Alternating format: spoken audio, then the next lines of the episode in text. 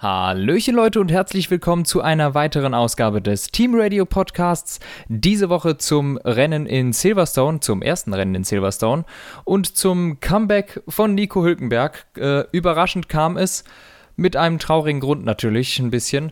Ähm, und wir haben über ein Rennen zu reden, das, glaube ich, sich besonders durch das Finale oder die letzten drei Runden in unser Gehirn einprägen wird. Der Rest wohl eher vielleicht weniger.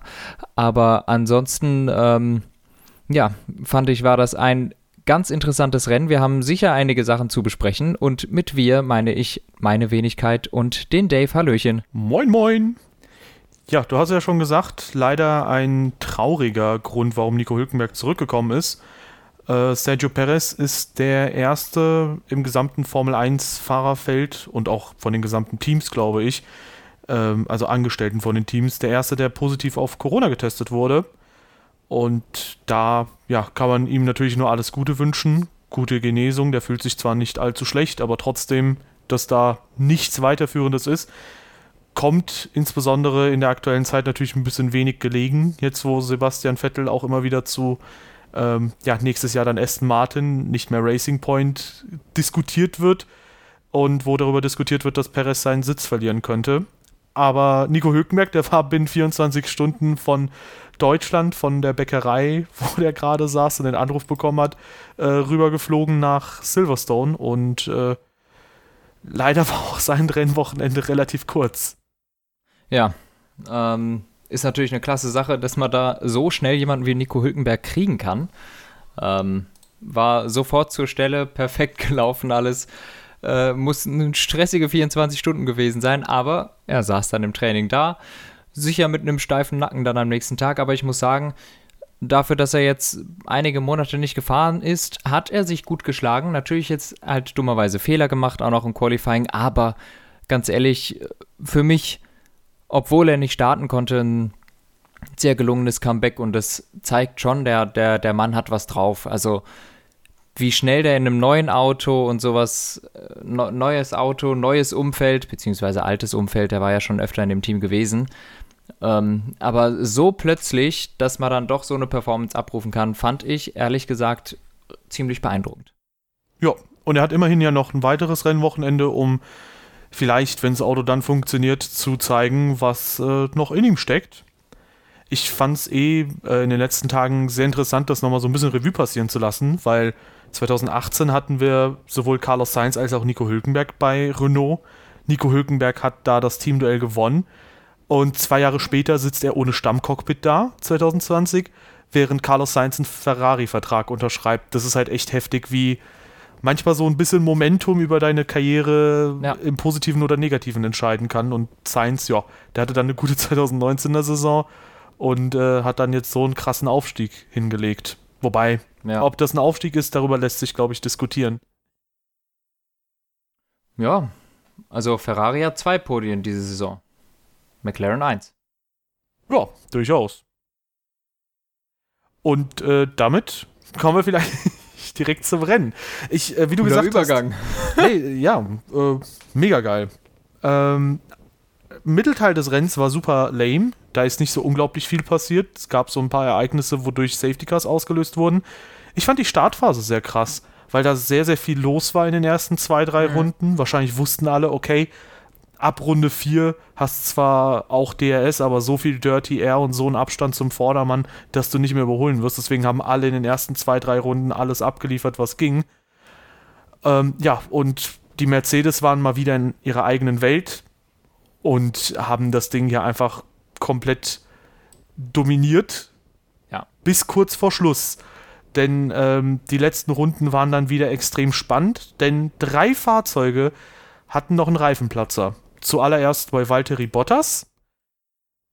Und dann, äh, glaube ich, ging bei Carlos Sainz der Reifen flöten, wodurch der einen vierten Platz dann verloren hat. Und zu guter Letzt auch noch bei Lewis Hamilton. Ja, eine Frage.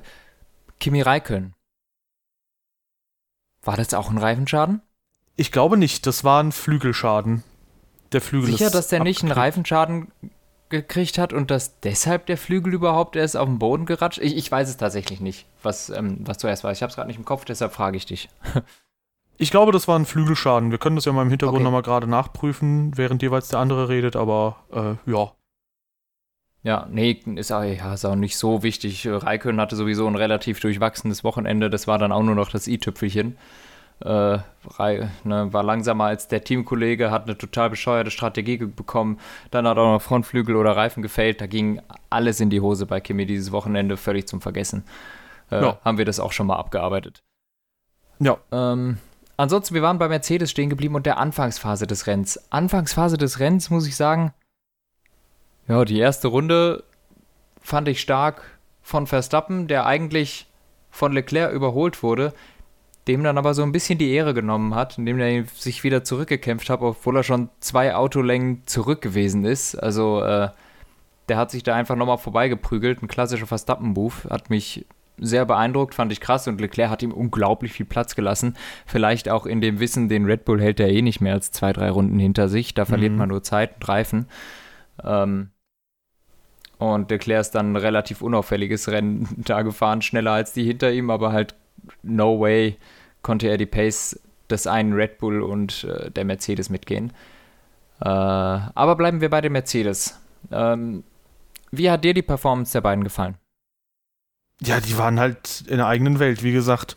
Also da führt, glaube ich, dieses Jahr kein Weg dran vorbei, dass Mercedes irgendwie aus eigener Kraft eigentlich jedes Rennen dominieren sollte.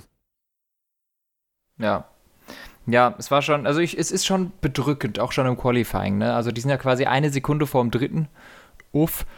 Ähm, wobei ich sagen muss, das Qualifying, das war auch schon wieder. Boah.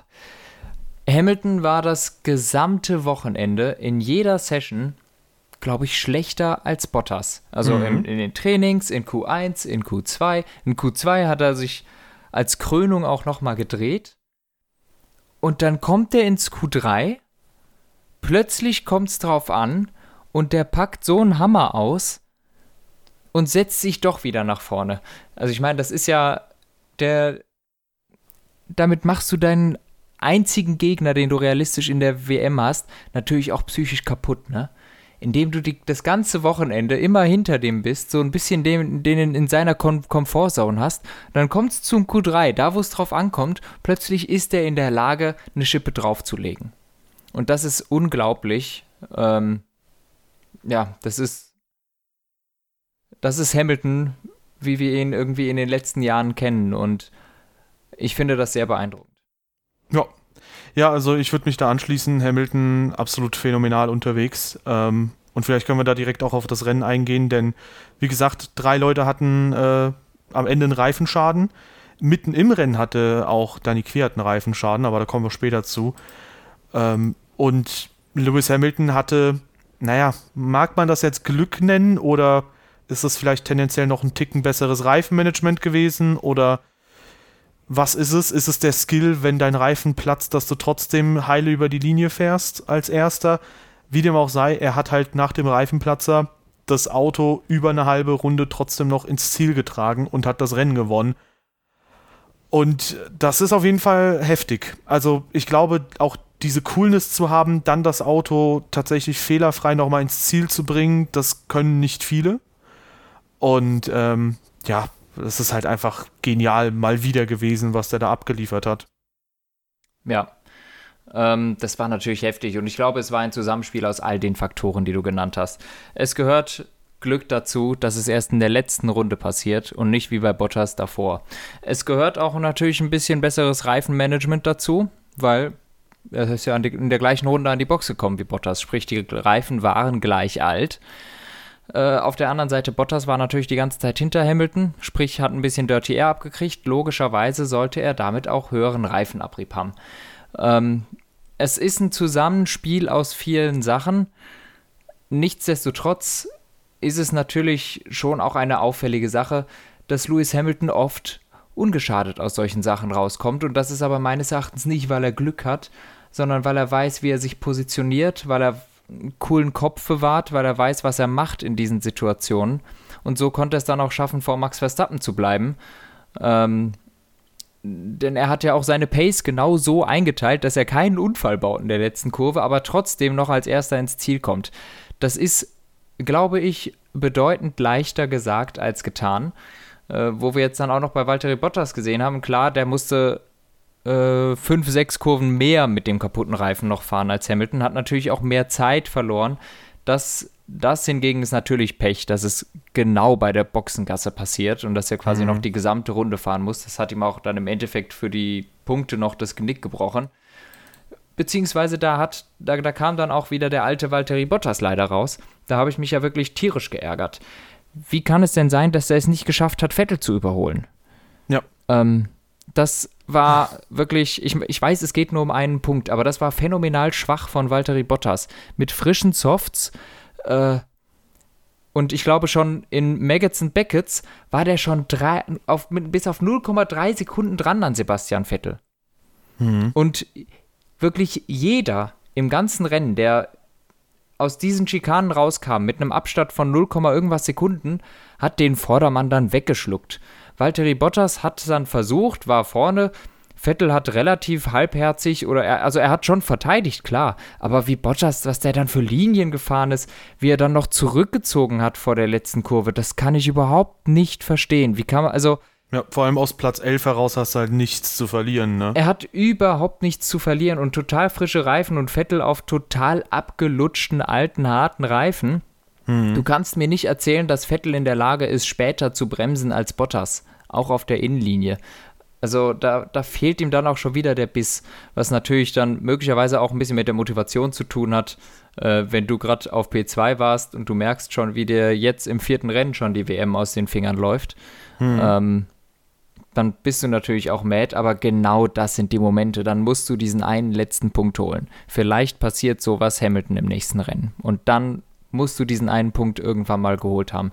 Deshalb fand ich das nicht gut von Bottas, denn diesen Platz hätte er sich locker, locker holen müssen. Und sehr, sehr coolen Kopf bewahrt von Lewis Hamilton. Und dieses Bild werde ich noch lange im Kopf haben und das wird in die Historie der Formel 1 eingehen, wie Lewis Hamilton mit drei Reifen über die Ziellinie fährt und ein Rennen gewinnt. Ja.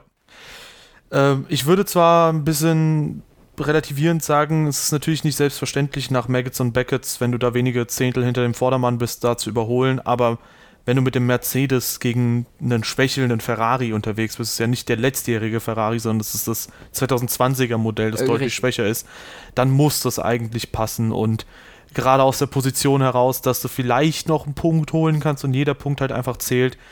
Ähm, wie du sagst, nächste Woche kann sowas passieren, gerade wenn auch nochmal eine Stufe weichere Reifen gefahren werden. Darüber wird jetzt zwar auch diskutiert, weil ja, Reifenplatzer hat natürlich diese Woche wenigen Leuten, glaube ich, gefallen, äh, die da zuständig sind für. Aber ähm, ja, wie du sagst, das kann jedem passieren und theoretisch könnte Hamilton die nächsten zwei Rennen halt einen Motorschaden haben und dann kommt es trotzdem auf mhm. diesen Punkt an, äh, wenn der dann irgendwie eine Aufholjagd hinlegen muss.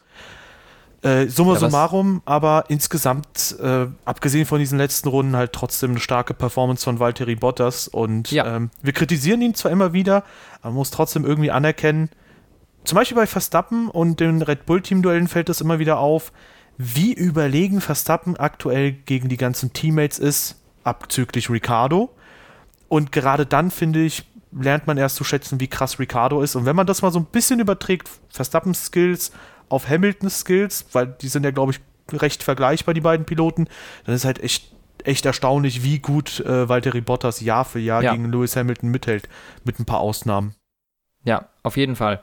Äh, wir, wir haben ihn jetzt auch gerade kritisiert, aber das ändert nichts an der Tatsache, dass Valtteri Bottas es schafft, immer wieder wirklich nah an Hamilton dran zu sein und manchmal auch vor Hamilton. Und am Ende gewinnt Hamilton ja trotzdem immer. Und da musst du dich ja irgendwie motivieren. Und ähm, Verstappen zermürbt seine Teamkollegen.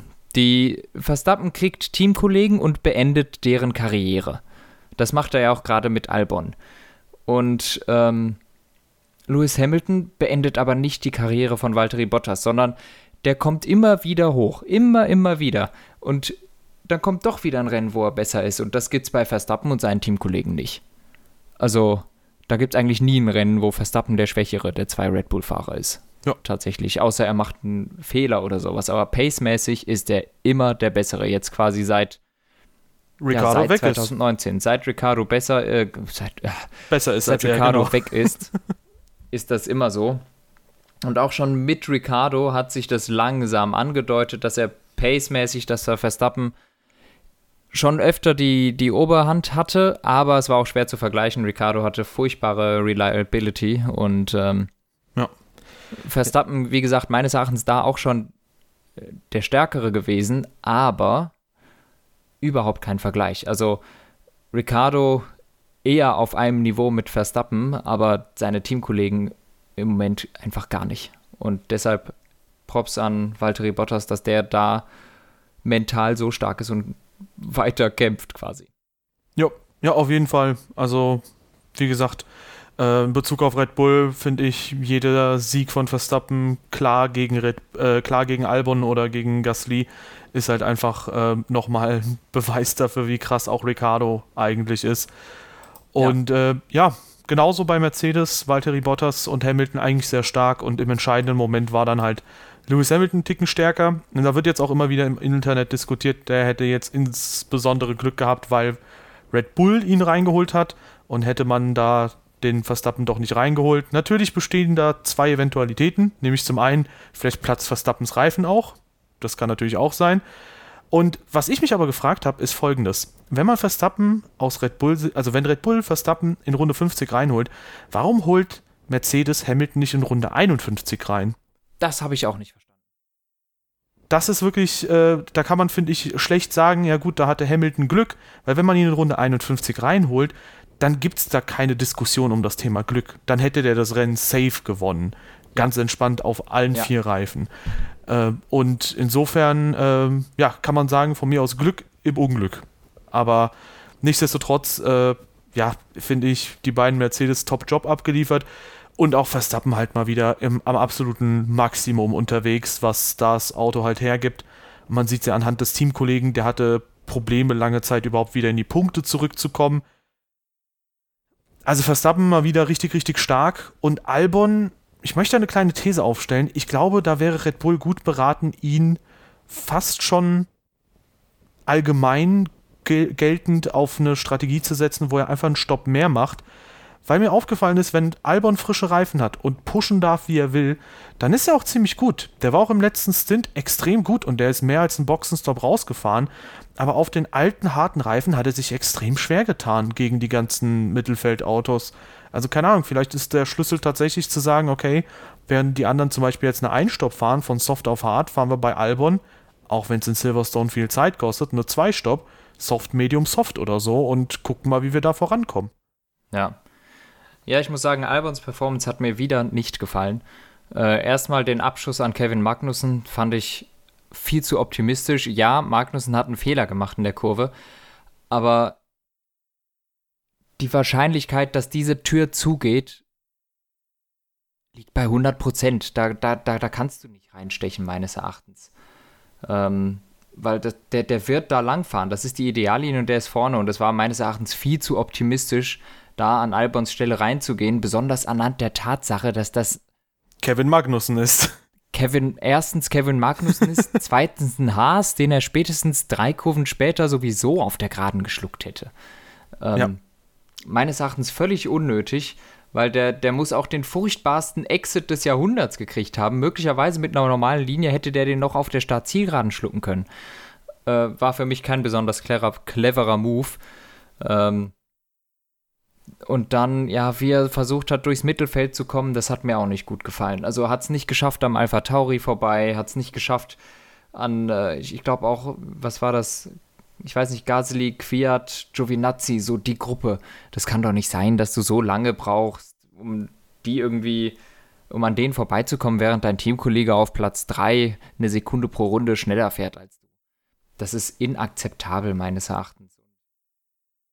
Boah, das sieht mir alles viel zu sehr nach Pierre Gasly 2019 aus, was Albon gerade abzieht. Und so langsam glaube ich nicht mehr, dass es an Pierre Gasly und Alex Albon liegt, sondern an, dem, Verstappen. was wir vorhin besprochen haben.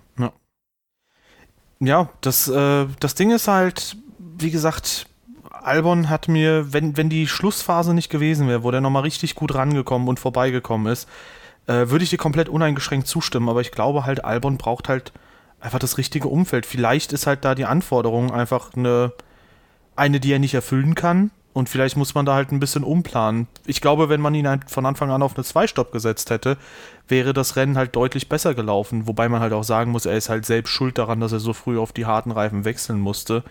Weil der Reifen dann halt ein Mus war nach der Kollision mit Magnussen. Ähm, ja. Aber wie du ja. auch sagst, das Manöver fand ich auch übermotiviert, wenn du da auf halber Höhe bist. Das ist halt so ein halbherziger Move, den halt, keine Ahnung, im äh, Sim-Racing in Ligarennen oder so wird das halt schon irgendwie kritisiert scharf und äh, in der Realität kann man das halt dann erst recht nicht abziehen. Ja. Ja. Ja, ähm, ganz im Gegensatz zu Albon kann man folgenden Mann nur loben, den dritten auf dem Podium, Charles Leclerc, holt erneut das absolute Maximum aus dem Auto raus. Der hatte ja zwei ja. nicht so gute Rennen. Ungarn sehr langsam gewesen, ähm, auch falsche Strategie von Ferrari ausgewählt, hatte aber selbst nichts gegen gesagt und äh, Österreich Kollision mit dem Teamkollegen ausgelöst. Jetzt das absolute Maximum rausgeholt. Regulär wäre es Platz 4 gewesen. Das war schon extrem stark.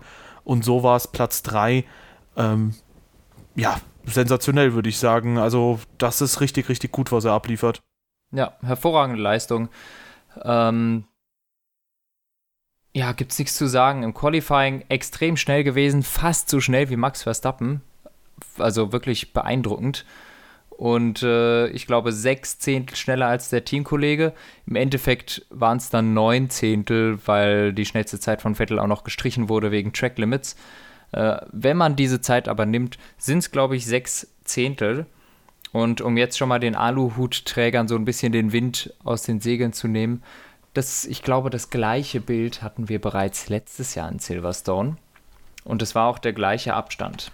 Also ich meine mich zu erinnern, dass schon letztes Jahr in Silverstone Charles Leclerc eine gute halbe Sekunde, sechs Zehntel schneller gewesen ist im Qualifying als äh, Sebastian Vettel. Ähm, sprich, dieser Pace-Nachteil, der liegt weder am Auto noch daran, dass er ein Training verpasst. Also ein so erfahrener Fahrer, der kann auch mit einem Training weniger, wie, so, ein, so ein erfahrener Fahrer wie Vettel kann auch mit einem Training weniger gut auf Pace sein, besonders wenn im, am Freitag hatten wir Temperaturen von 36 Grad in Silverstone und ab Samstag waren es dann plötzlich nur noch 22. Ähm, das Auto fährt sich sowieso so anders. Du lernst an solchen Freitagen im Grunde nichts aus dem Auto und kannst auch nicht so fahren dann im Qualifying und im Rennen wie an dem Freitag. Ja, es wird ja eh äh, sehr oft auch schon, wurde schon in der Vergangenheit oft darüber diskutiert, dass die Freitagstrainings halt eh nichts bringen und dass man die ja eigentlich auch kürzen könnte und einfach sagen könnte, hey, wir fahren ein Samstagstraining und gut ist, ähm, weil die Teams meist die Autos eh gut genug verstehen. Simulatoren sind mittlerweile unglaublich weit und das Grundsetup passt in den Regelfällen eigentlich immer sehr, sehr gut. Ähm, ja, insofern, das wird trotzdem halt gerne dann als Entschuldigung herangezogen. Kann ich irgendwo verstehen. Klar, die Sympathien sind dann natürlich äh, dann bei manchen Leuten immer noch da. Ähm, das Ding ist halt, und da, vielleicht einfach, einfach mal vielleicht ähm, ein sehr sachlicher Ansatz, dieses Thema äh, zu untersuchen. Sebastian Vettel mag ja ein stabiles Heck. Und für in der Regel fährt man ja äh, in Silverstone sehr wenig Flügel, weil das ist zwar eine Strecke mit vielen schnellen Kurven, aber du musst auch tendenziell auf den Geraden eben äh, hohe Geschwindigkeiten erreichen. Und gerade Ferrari mit einem Motorennachteil braucht in Silverstone halt sehr, sehr kleine Flügel. Mhm. Und vielleicht hat Vettel, wie auch schon letztes Jahr in Silverstone, hast du angemerkt, oder beispielsweise auch in Spa und auch in Monza. In allen drei Rennen war er deutlich schwächer als Charles Leclerc. Vielleicht tut sich Vettel dann einfach ein bisschen schwer, wenn er eben deutlich weniger Heckflügel fahren kann ähm, als Charles Leclerc. Und äh, das mit mehr Flügel auch Vettels Performance dann eher stimmt. Das hat man ja zum Beispiel dann in Ungarn gesehen. Aber ja. letzten Endes bringt es da halt, finde ich, nichts zu sagen, ja, äh, Charles Leclerc wird da halt bevorzugt, was auch im Internet geschrieben wird jetzt. Angeblich soll ja Helmut Marko da sogar was gesagt haben, laut ein paar Usern. Ob das jetzt für voll genommen werden kann oder nicht, lasse ich mal in den Raum stehen. Ich würde mal sagen, nein. Ich glaube auch wir haben es ja gefact-checkt. Du kannst es ruhig sagen. Nee, nee, ich meine, ich meine nicht, dass Helmut Marko sowas gesagt haben könnte. Ich bezweifle, dass er das gesagt hat. Das meine ich damit. Ähm, Im Endeffekt war Charles Leclerc 0,7 km/h, glaube ich, stärk, äh, schneller auf der Geraden 0,8, im Quali. 0,8, pardon.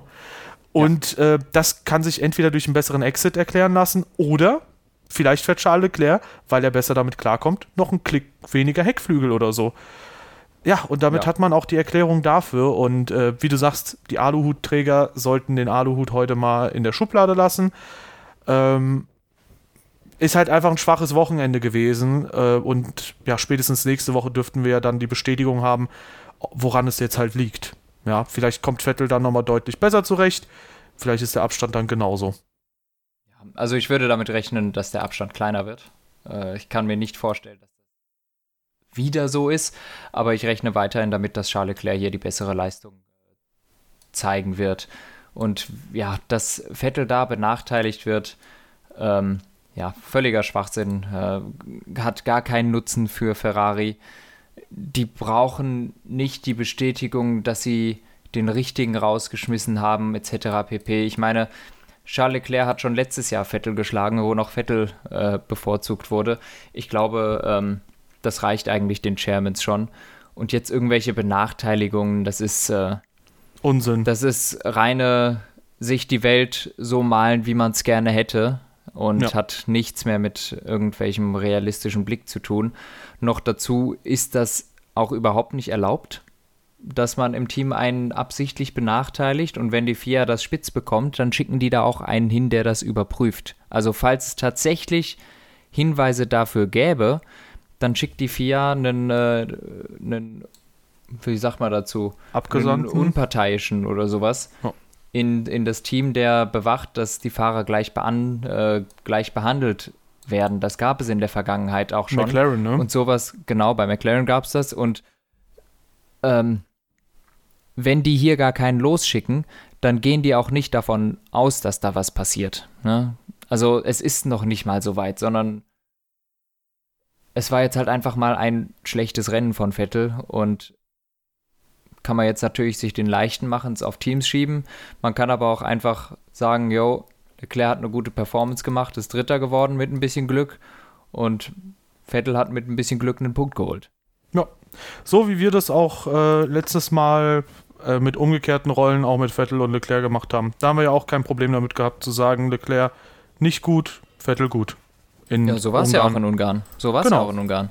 Genau. Also, da wurde, da Ja. wurde halt Leclerc benachteiligt, weil irgendwie musste er auch ausgleichende Gerechtigkeit haben. Nein, Quatsch. Ähm, ich glaube, diese Aluhut-Debatte haben wir äh, zur Genüge abgehandelt. Wer immer noch dann der Meinung ist, dass da sowas stattfindet, kann es gerne denken. Ich glaube, wir beide supporten das nicht. Und springen weiter zu einem Team, das immer krasser wird.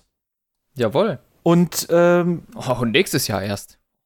da, da, ja, nächstes, also ich behaupte mal, mit dem nächstjährigen Fahrer hätte man vielleicht sogar jetzt ein Podium geholt. in Ja, ich wollte gerade an. Der ist eine Sekunde unter dem Podium. Mit dem nächstjährigen Fahrer wäre das ein Podium. Ja, nämlich Danny Ricciardo mit Renault auf Platz 4. Äh, es sah irgendwie am Wochenende sehr lange so aus, als könnte Ocon endlich mal äh, Ricciardo die Stirn bieten.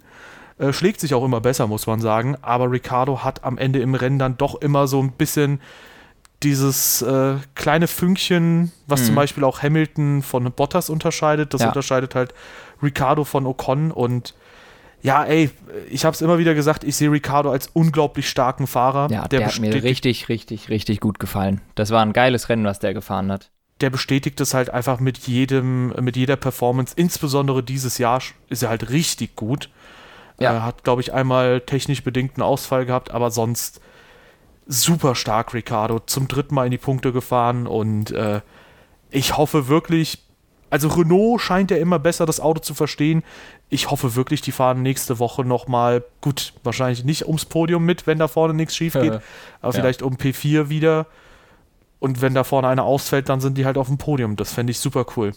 Ja, also Ricardo hat mir sau gut gefallen dieses Wochenende. Er war richtig gut unterwegs. Das Rennen war total gut. Ich meine, P4 im Renault, super gut. Auch Ocon, P6 im Renault, sieben Sekunden hinter Ricardo.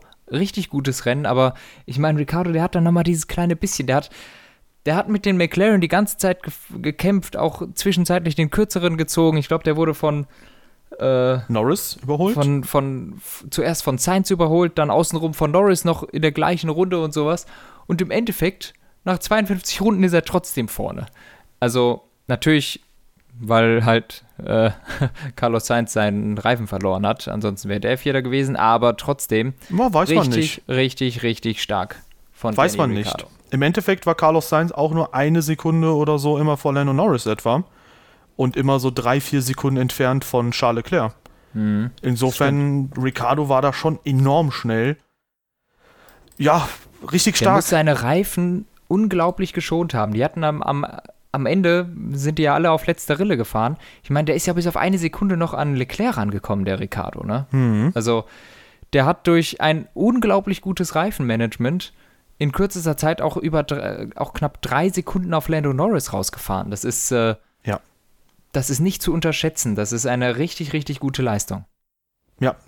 Ja, also sensationell, Renault enorm stark und ähm, das ist halt super spannend, weil Red Bull hatte sich ja immer wieder über den Renault-Motor beschwert. Renault scheint, wenn sie was können, dann auch vor allem den Motor ganz gut zu beherrschen, weil auf Powerstrecken haben sie letztes Jahr schon immer wieder gezeigt, dass ja. sie was drauf haben und jetzt sind sie auf Silverstone halt wieder super stark. Ja, genauso ähm, kann man auch McLaren lobend hervorheben. Die haben Platz 5 geholt. Es hätte ohne Reifenschaden, äh, jetzt muss man kurz hin und her schieben. Wahrscheinlich wären es irgendwie P5 und 6 gewesen hinter Ricardo. Oder P6 und 7, weil Bottas noch dabei wäre. Wie auch immer, hatten auf jeden Fall gute Pace.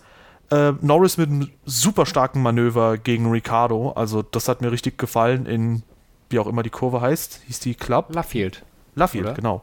Stimmt, danke. Äh, diese 180 Grad Rechtskurve äh, in Sektor 2 am Anfang, super schönes Manöver und ähm, ja, Carlos Sainz dieses Mal ein bisschen schneller gewesen in dem direkten Teamvergleich. Hat am Ende aber halt, äh, ja, durch welche Faktoren auch immer, ich sag, okay, vielleicht ein Ticken schwächeres Reifenmanagement oder sonst was gehabt, hat am Ende halt ein bisschen äh, Pech gehabt und damit geht es auf Platz 13 zurück während Lando Norris zum dritten Mal in die Top 5 fährt. Auch da, super starke Saison bisher. Ja, eben schade für Carlos Sainz, gut von Lando Norris. Norris eigentlich das ganze Wochenende ein Ticken hinter Sainz gewesen von der Performance her. Ähm, am Ende jetzt halt durch Reifenmanagement oder Pech, was auch immer, ähm, Carlos Sainz dann doch leider ohne Punkte. Der ist nämlich wirklich gut gefahren. Äh, sehr schade, finde ich, aber er hat den Vertrag für nächstes Jahr ja schon. Ne? ja, ja. Ähm, super stark, überraschend gut fand ich auch Alpha Tauri, weil ja. zum einen Danny Quiert mir in den ersten Runden richtig gut gefallen hat. Dann hat er leider in äh, den S-Kurven am Anfang einen Reifenplatzer hinten rechts und einen unheimlich unschönen Unfall dadurch. Mhm. Ähm, aber er hat eine richtig gute Aufholjagd direkt am Anfang gezeigt und Teamkollege Pierre Gasly ist sogar irgendwann an Sebastian Vettel vorbei, ist irgendwann an Lance Stroll vorbei und hat einen richtig starken siebten Platz rausgefahren. Also Alpha Tauri unauffällig, aber richtig gut. Ja, äh, kann ich zustimmen. Also wie gesagt, ja, der Unfall von äh, Danny Quert ganz hässlich, ganz böse. Da bleibt einem immer kurz mal das Herz stehen, wenn du schon diese Rauchwolke siehst, dann so ein zerdeppertes Auto. Da denkst du, uff. Und du weißt halt, oh, Silverstone, Highspeed-Strecke und so, ne? Mhm. Ähm, das ist eine ganz unschöne Sache. Natürlich gut, dass alles gut ausgegangen ist. Ähm, aber das, äh, sowas finde ich immer ganz, ganz böse, solche Situationen. Ja, und, ist dann auch ja. immer glücklich, wenn das Auto zum Beispiel nochmal einen Dreher macht, bevor es einschlägt, weil ja. da verliert es halt wenigstens ein bisschen Schwung und äh, statt dass du halt ungebremst halt äh, in so eine Leitplanke fährst. Ja. Aber um zurück zum Guten zu kommen, Pierre Gasly hat mir auch sehr gut gefallen. War ein gutes Rennen, hat glaube ich auch mit Vettel gekämpft und so. Das war alles cool, alles, alles gut gemacht von Gasly. Ähm, hat mir gut gefallen, ja. Ja. Was äh, die Woche nicht so gut gefallen hat wahrscheinlich und ein bisschen überraschend kam, war, wie weit äh, Racing Point hinterhergehinkt hat. Da haben Ja. wir ja im Vorhinein immer wieder diskutiert und ich war felsenfest der Überzeugung, wenn die eine Strecke haben, wo sie aufs Podium fahren werden oder können, dann muss es eigentlich Silverstone sein, weil die den letztjährigen Mercedes ja kopiert haben. Und dem Mercedes, dieser Charakteristik des Fahrzeugs gefallen Mhm. schnelle Kurven sehr gerne. Langer Radstand, unheimlich stabilen, schnellen Kurven, dafür in langsamen Kurven ein bisschen träger. Und ähm, da kam nichts. Also da kam wirklich überhaupt nichts. Im gesamten Rennverlauf, auch schon im, also im Qualifying eigentlich ganz gut auf Mediums ins Q3 gekommen, Lance Stroll. Aber dann äh, von Anfang an im Renntrim ging da halt überhaupt nichts nach vorne. Das, da habe ich mir gedacht, okay, die Mediumreifen müssen vielleicht noch mal ein bisschen warm werden, ein bisschen greifen. Aber nee, auch auf harten Reifen später wurde er halt nur noch durchgereicht und äh, da, da hätte ich halt jetzt super gerne im Vergleich dazu äh, Sergio Perez insbesondere gesehen, weil Nico Hülkenberg, das wäre sowieso nicht das, nächst, äh, das erste Podium für ihn gewesen. Aber äh, Sergio Perez, da hätten wir wenigstens mal sehen können, wo das Auto eigentlich steht. Weil, wenn der jetzt irgendwie, sagen wir mal, um P5, 4, 3 mitgefahren wäre, dann hätte man wieder so eine klare Vorstellung. So kann man halt Lance Stroll schlechten Vorwurf machen und sagen, warum bist du nur Neunter geworden? Vielleicht war es das Maximum, was das Auto konnte heute. Also die, Ja. das Wochenende. Möglicherweise. Also ich, ich fand, die sahen irgendwie einfach auch nicht flott aus. Der Reifenabrieb war auch viel zu hoch. Ähm, also der hat die, die Reifen bei Stroll haben total schnell nachgelassen. Es war überhaupt nicht. Ich habe auch, so wie du, damit gerechnet, dass die richtig gut sind. Waren sie aber nicht. Ja. Aber ja, Perez wäre noch schön zu sehen gewesen, aber ich, äh, ich glaube nicht, dass Perez dann da vorne hätte mitspielen können, weil dafür sah mir der Racing Point einfach zu schwach aus. Aus welchem Grund auch immer. Ja. Ganz, ganz komisch ist die Frage, ob das jetzt wieder dieses Mercedes-Phänomen der letzten Jahre ist. Verstehen Sie das Auto zum nächsten Wochenende vielleicht besser? Schauen wir einfach mal. War ja auch in Österreich so, dass das zweite Rennen deutlich besser lief für Ja. Racing Point. Ja. Und ich wünsche mir eigentlich immer noch, dass wir ein drittes Rennen auch in Silverstone haben, vielleicht statt Barcelona, damit man vielleicht auch nochmal Perez als Referenz hat. ähm, ja, ansonsten ähm, wieder eine gute Referenz für sein Team äh, war George Russell. 52 Sekunden am Ende Rückstand. Der Williams, gut, natürlich begünstigt durch die Reifenplatzer da vorne, aber äh, Williams mal nicht überrundet. Das ist ja sehr positiv.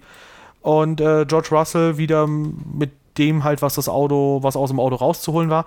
Auch wenn man sagen muss, im Quali glänzt er und äh, Latifi, da kommt man aus dem Kopfschütteln nicht mehr raus. Ja. Im Renntrim ist aber Nicola Latifi oder Nicholas Latifi, äh, wie ich mir habe sagen lassen, der ist da gar nicht so schlecht. Im Renntrim hält Zwei er gut Sekunden. mit. Ja. Das ist extrem stark. Ja. Ja. Ja. Punkt. Das ist stark. Der ist zwei Sekunden, zweieinhalb Sekunden nur dahinter gewesen.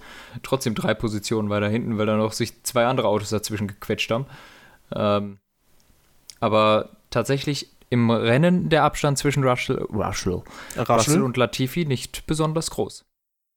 Ja, also man lässt sich, finde ich, ja immer durch das Quali so ein bisschen blenden. Ist halt die Frage, ob da einfach George Russell ein Qualifying-Ass ist oder halt Latifi im Renntrim auch einfach eine Granate ist, weil scheint einfach ganz gut zu funktionieren. Ich glaube, Robert Kubica hätte sich das oft gewünscht, da nur zwei Sekunden hinter dem Teamkollegen zu sein. Ja. Ja, ansonsten, äh, ja, zwei Teams, die halt äh, auch gnadenlos am Schwächeln sind. Äh, zum einen haben wir da Alfa Romeo, Giovinazzi auf der 14, fünf Strafsekunden hat er nochmal absitzen müssen. Ähm, ja, Teamkollege Raikönnen, hast du ja schon gesagt, Wochenende zum Vergessen komplett. Äh, Alfa Romeo steckt da halt jetzt auch tief in der Krise, würde ich sagen. Nicht zuletzt wegen der äh, Motoranpassung, die Ferrari jetzt treffen musste. Und genauso trifft das natürlich auch Haas und äh, Kevin Magnussen. Da fand ich es schade, dass er halt eben äh, rausgecrashed wurde. Red Bull zeigt mal wieder, was für ein Panzer sie gebaut haben. Letztes Jahr haben sie das ja schon präsentiert, indem Vettel da einfach reingefahren ist und Verstappen komplett unbeschadet wieder weitergefahren ist. Ja, stimmt. Und äh, dieses Jahr, ja, äh, ähnliche Situation mit Albon. Äh, Magnussen hat das, den Unfall, das Auto von Magnussen hat den Unfall nicht überstanden. Ähm, und Romain Grosjean, boah, ich fand's stark von äh, Haas, dass die da ähm, beim, bei der Safety-Car-Phase nicht reingekommen sind. Ich habe das auch schon direkt gesagt, die predikten so ein bisschen oder die hoffen darauf, dass die anderen Teams Probleme mit den harten Reifen bekommen. Hab dann auch mich ein bisschen angeschlossen bei Haas, hab gesagt, ja, das könnte am Ende kritisch werden, war dementsprechend stolz drauf, dass mein Guess am Ende doch schon richtig war.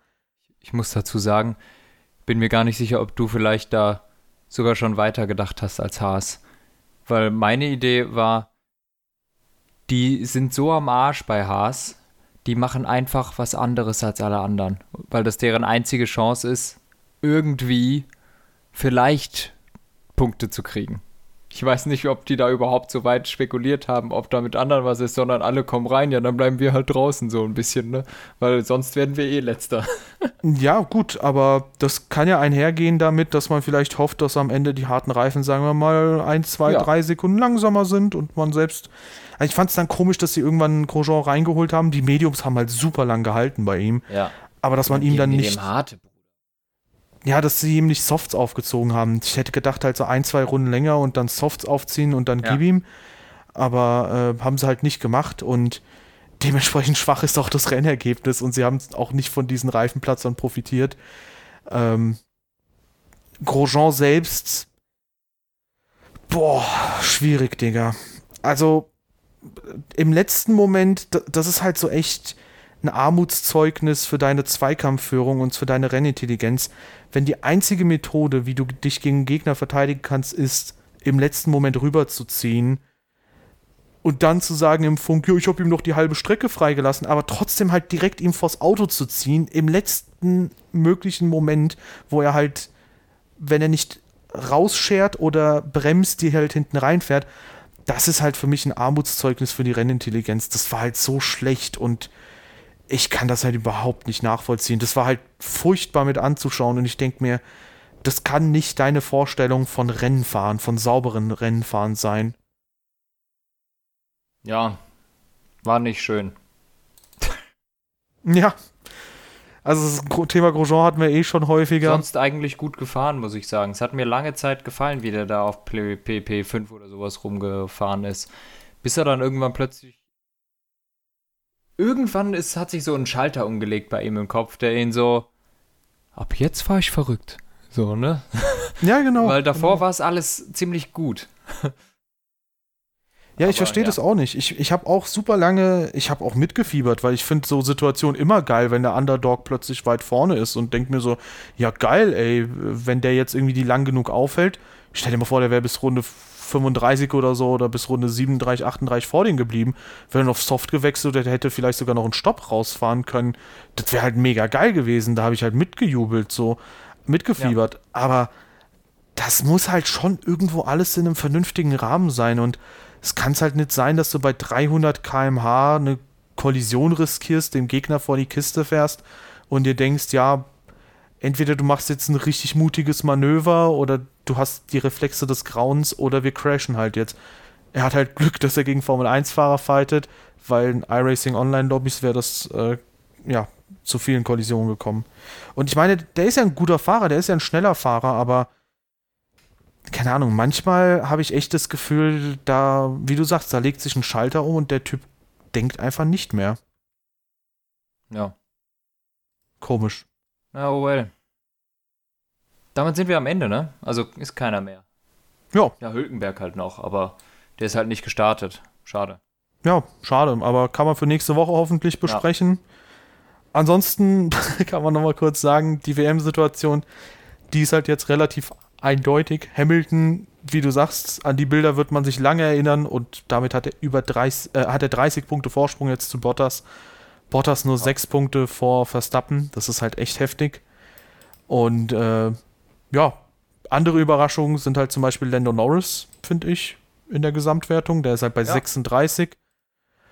Und überraschend stark, obwohl wir ihn immer wieder kritisieren, finde ich trotz allem, dass Albon. Ich finde, ich, ich hätte nicht damit gerechnet, dass er trotz des Ausfalls im ersten Rennen jetzt immer noch 26 Punkte hat. hätte ich ehrlich gesagt nicht damit gerechnet.